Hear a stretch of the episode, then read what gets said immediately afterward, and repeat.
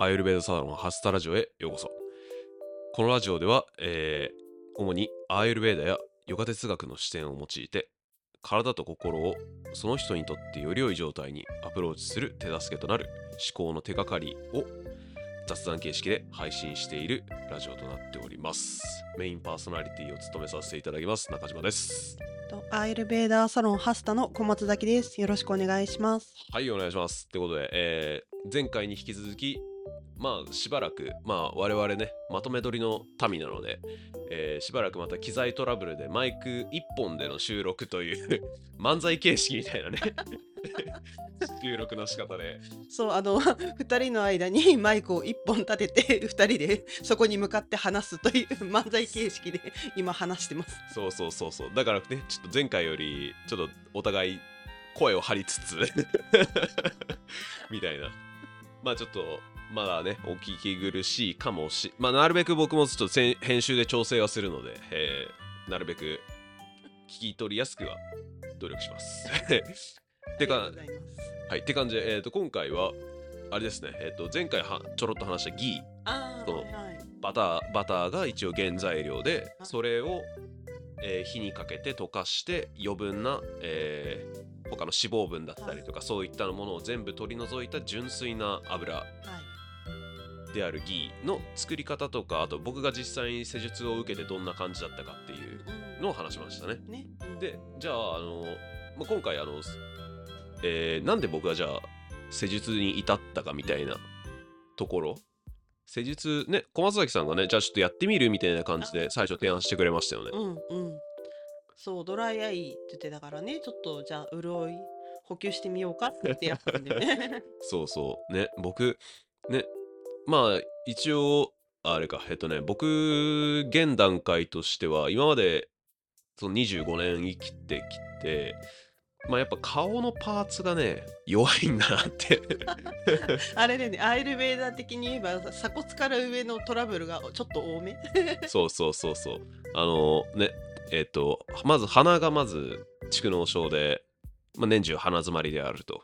で喉を喉はまあ喉調子悪いってわけではないんだけど、えっと扁桃腺がでかいからえっとそうそうそうそう。そうなんだ。そうそうそう。え？実はね。初めて知った。扁桃腺やっぱ毎回風邪ひくとか熱出す時ってなったら毎回喉から来るんですよ。えー、で医者の人からもやっぱあのくやっぱ喉の奥見捨てってやるじゃないですか。うんうん。それでやってもらった人がやっぱ扁桃腺大きいねってあもうあ。毎回のように言言われますね。えー、だからまあまあそういう面では喉も弱いであろうと。ああなるほど。で目は目で、えー、とドライアイう んだしあとはアレあとはアレルギー性の結膜炎も一時期持ってたしあとはあとあれだな紫外線とかで結構弱いっすね僕は目がうんあの中小小中とかやっぱ体操服うん。基本上が白うん。なわけじゃないですか。夏ねあの反射するんですわ。あれも眩しい。あれめちゃくちゃ眩しかったですねほんとだからあれで目細眩しいっつって目細めて体育祭の時とかねうんうん。眩しいっつって目細めてで家帰ってみたらほんと下半分だけ真っ赤になってて日焼けで。えー、そんなことがありましたよね。えー、まあそういったねなんかドライアイだったりとか目の炎症とかトラブルを解決してくれるのがギーによるネネートラ。は い覚えた。そうそう。ネートラ。タルパナ。ネートラタルパナ。によってまあその改善を図ろうっていうかね潤いを与えてあげようみたいなことを、まあ、ついさっきほんと収録する直前にやってもらったといった感じでしたね。でしたね。うん、他にまあ一応今回僕はあの目の目に目の中入れたって言えばいいのかな、うんうんうん一応土手そう前回もちょろっと話しましたけどそので土手を作ってその中にオイルを垂らしてでその中でまばたきをしたりとか。アイボンですよねほんと。うん、まあそんな感じうん。ね、自分でやるとすれば。そうそうそうそう。そういったことをやってもらったんですが他に何かギーの使い方とかこういうのあるよみたいなのあれば。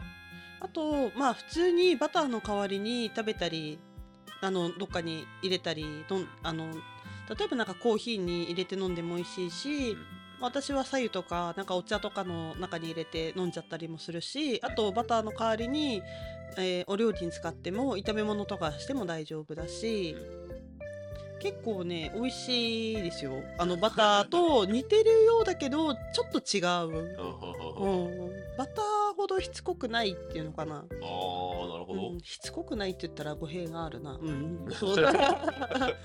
そうあっさりするっていうのかな、うん。うん。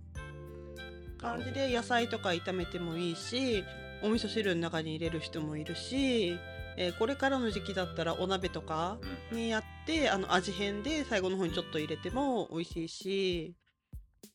なるほどっすね。なんかねもうその今の話聞くと本当なんだろう。ただのバターとほとんど変わんないような使い方が多いなって、うん。使い方はあんまりそうそう。まあバターと同じような感じで使ってもらえれば大丈夫やっぱねなんかごま油そう前回のごま油からもうなんかやっぱトリートメントで使うっていうやっぱ先入観が先に入ってるからなんかいかんせんあ食べ食べてもいいんだみたいな。食べたりしちゃっていいんすか？みたいな。そういったなんかね変な偏見みたいなのができてしまっているから。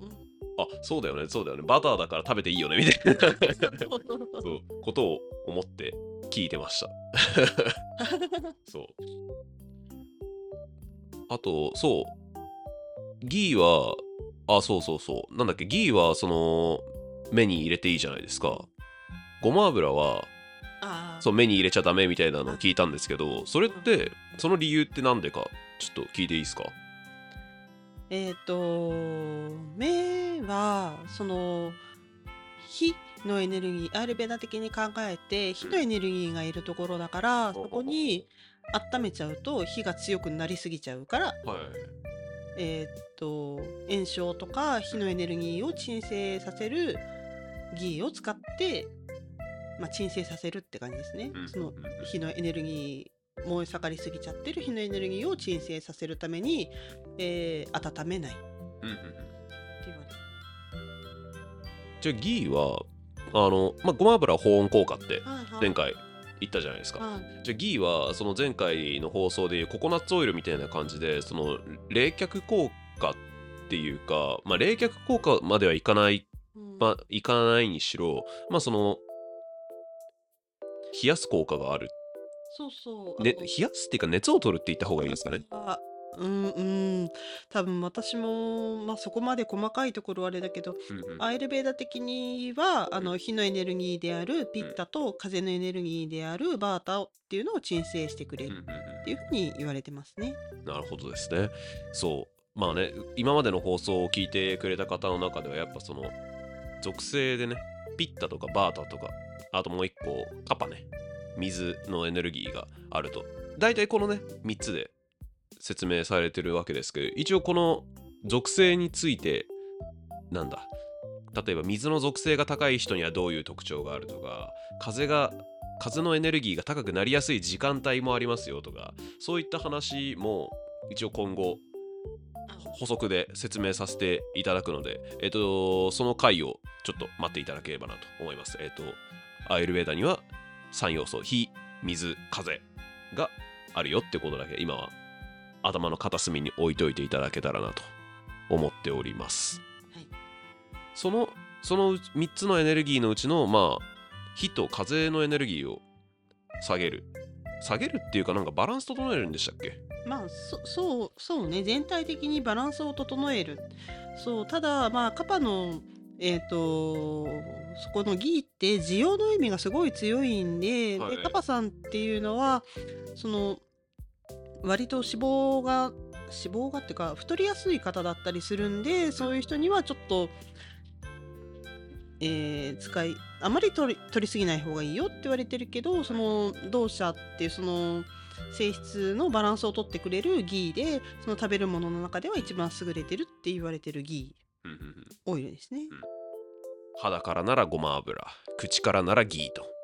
目からもギ目からもギー。そうね。目からもギーね。うん あと耳も耳もごま油かー耳も耳はごま油耳はご耳と肌は ごま油あ、そうだ、鼻の中に塗ってもいいんだよ。ああ、そっかそっか。そうそうそう、あの鼻で、うん。なんか鼻の中が炎症を起こしてる場合あるじゃん。ああ、ありますね。あの普通の乾燥だけじゃなくって、うんなんかちょっと血が出てきちゃう血の塊みたいなのうんがあるような時、はい。えー、とやっぱり炎症を抑えてくれるんで、はいギーを中に塗ってもいいですよ。ああ、なるほど。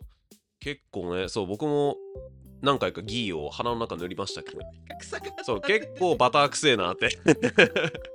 まあね、あの、焙煎ごま油を鼻の中に塗ってた時よりかは全然、あの、マシですけどね。あいつはマジで匂い強え。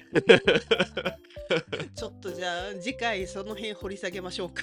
そうですね。あの、一応、前の放送でね、ちょろっとあの、僕が間違って焙煎のごま油をね、キュアリングして、結構すごいことになったっていう 話は、ちょろっとね、あの、顔は出してたんですけど、それの詳細をじゃあちょっと次回、えっと、なぜ、えっと、大白、大白の方がいいという理由がね、えっと、小松崎さん自身も体験して分かったので、えっと、実体験として大白がいいという理由を次回は説明していけたらなと思っております。はい。はい。といった感じで、えー今回は、えーギーの続きのお話でした。えー実際に、えーなんだ目に入れたりするだけじゃなくて、実えー食べたりとか飲んだりとかしても効果がありますよといった感じのお話でございました。ということでね、えーともうちょっとギーのことについて知りたいとか、あとはまあ前回の放送の最後でも話しましたけど、そのギーギーの作り方のワークショップとかもご要望があれば、えーハスタで、えーやってくれるということなので、えーお待ちしてます。はい。もしくは興味がある方いたらご連絡お待ちしております。はいということで、今日も聞いていただきありがとうございました。それではまた。